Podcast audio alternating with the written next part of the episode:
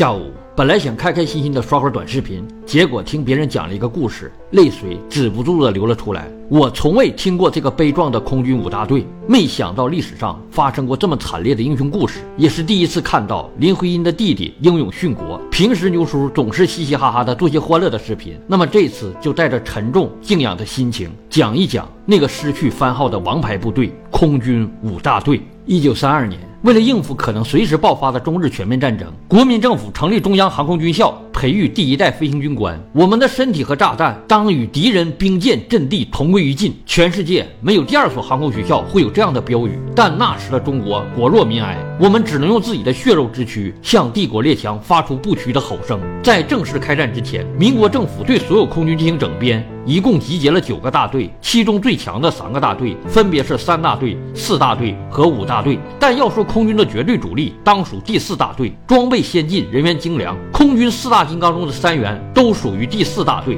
但大家同样是为国尽忠，可无论是被上面重视的程度，还是在民众中的声望，四大队都稳压五大队一头。那么五大队肯定心里不服，队员们都想着用战功来照耀番号的荣誉。一九三七年八月十四日晨九点二十分。五大队大队长丁继徐打响了空军驱逐机部队的抗战第一枪，炸伤日军军舰一艘。但在当日的迎敌中，副队长梁红云的战机被击伤，他本人也身负重伤。在忍痛驾机返航后，终因伤势过重不治身亡，成为了五大队中的第一位殉国者，同时也是中国空军全面抗战以来的第一名阵亡者。同月十六日，刘翠刚击落日军中岛九五式水针一架，开创了五大队杀敌之先河。同月十七日，第五大队严海文的战机不幸被敌高射炮击落，他本人则跳伞误入日军阵地。严海文面对日军的包围，面无惧色，掏出自卫手枪沉着射击。日军本意生擒他，未料到中国飞行员会如此英勇不屈，大意之下被严海文近距离击毙五名。这个曾在航校史上创下打第八满分的二十一岁小伙子，将最后一颗子弹留给了自己，自强殉国。他在自尽前高喊的那句“中国无被俘空军”，足以证明中国空军宁死不屈的抗战精神。但我们要说，第五大队的运气一直不太好。大队长丁继徐打响空军抗战第一枪，在炸伤日军驱逐舰的同时，不小心误炸了美国的轮船“胡福号”。一九三七年的国际环境比较微妙，中日双方都在争取其他盟友的支持，误伤美国轮船是一定要给交代的。于是丁继徐直接被解职，永不录用。丁继徐毕业后留德工作，与德。及女子结婚，一九三六年移居香港，在知晓日本人的狼子野心后，果断投入轰轰烈烈的抗日大业中，曾任空军驱逐总司令，如今被驱赶出门，可想而知五大队的人心里憋了多大的火。在接下来的三个月时间里，刘翠刚凭借他高达九成的空中射击率，击落敌机七架。跟高志航、乐以琴、李桂丹并称为空军四大金刚，刘翠刚更是被日本对手称为空军中的赵子龙，成为人人津津乐道的空战英雄。此刻五大队的人才感觉舒了一口气，腰板可以挺起来了。可是仅仅过了两周后，刘翠刚率队北上支援战斗，当时天气恶劣，又缺乏无线电通讯，他们未能及时找到机场。刘翠刚发出信号弹帮助僚机跳伞，自己则坚持驾机迫降。在夜晚昏暗的视线中，不幸撞上高平县的魁星楼，当场死亡，年仅二十四岁。他留给妻子的只有一封遗书：假如我要是为国牺牲、杀身成仁的话，那是尽了我的天职。您时时刻刻要用您最聪慧的脑子与理智，不要愚笨，不要因为我而牺牲一切。您应当创造新生命，改造环境。我只希望您在人生的旅途中，永远记着遇着了我这么一个人。我的林，我是永远爱你的。所有的深情也只能留在纸上了，逝者已矣，而留下的那个人，此生唯有与孤苦作伴。这是一段不能相守白头的爱情。刘翠刚成为了四大金刚中第一个牺牲的人。为了保住珍贵的战机，不肯跳伞。在战争开始的那一刻，我们可用的飞机就不到三百架，被打下一架就少一架，而日军的战机两千架，并且可以源源不断的生产。但这些来自顶尖学府、来自归国华侨、来自名门望族的孩子们，依旧无视巨大的实力差距，用自己的血肉之躯捍卫国之荣誉。实实在在地践行航空学校的标语。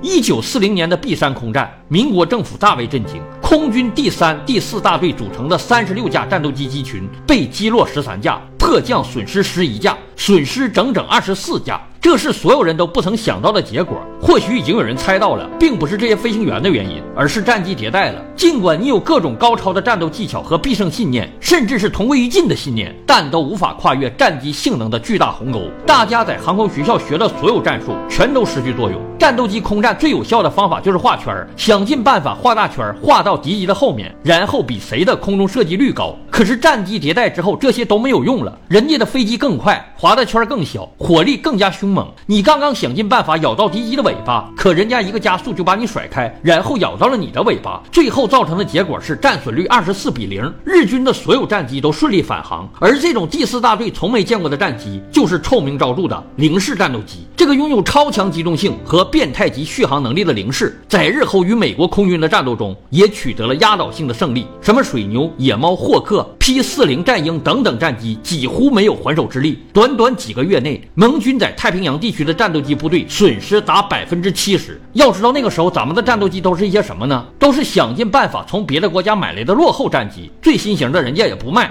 这场空战结束后，四大队活着的飞行员都哭了，不是因为队员战友之牺牲，而是因为无法再战，飞机差的太多，根本打不了。那一战五大队的人虽然没有参战，但看到结果后的心情可想而知。我们与日军的实力差距越来越大，日军的飞机可以说越打越多，越打越先进，而我们全军可参战的飞机仅剩不到三十架。可是，在这种情况下，五大队依旧没有丧失战斗的信心。当日军的战机再次来到城市上空盘旋的时候，阵容相对完整的第五大队领命接战。尽管第四大队的人已经将与零式战斗机的作战细节都交代清楚了，都想尽办法去找获胜的方法，但结果依旧很难让人接受。十六比零，还有八名飞行员战死。其中就有林徽因的弟弟林恒。林恒早些时候是清华大学的学生，但后来放弃学业，报考了航空学校，全机一百二十五人，他的结业成绩名列第二，阵亡时二十五岁。璧山空战成了中国空军永远的伤痛。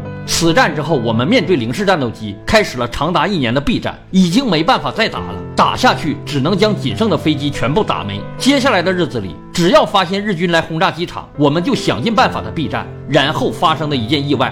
彻底将第五大队打入了无尽的深渊。大家应该都见过飞机吧？那种东西可不像咱们想象中那么好藏。你觉得塞进仓库里或者树林里就没事了？那是不可能的，只能在飞机场停着，然后等待情报。日军如果搞突袭，我们只能提前几十分钟，甚至十几分钟知道，然后大家才迅速起飞躲避。第一天，五大队的十八架飞机躲到了陕西南郑机场。第二天又接到通知，再次躲避，没想到途中遭遇两架零战偷袭，我军三架被击落，剩下的各机又开始飞。那时候的飞机续航能力又不强。强，由于燃油即将耗尽，只能选择相对较近的甘肃天水机场降落。结果刚一落地，黑暗的云层中，九架零战突然出现。由于我机油尽，无法起飞迎敌，所有剩余的十五架飞机均被击毁，幸而没有人员伤亡。随后，日军又派飞机在重庆上空投下大量天水攻击时的现场照片和战报，肆意侮辱我方。航委会不禁暴跳如雷：怎么 B 站还会损失这么多飞机？而且日机又是怎么知道我们会在天水机场降落？一定是五大队中出现了奸细，于是将五大队的所有队员都抓了起来，开始审问调查。查但最后也没查出什么结果。七十五大队中到底有没有出叛徒，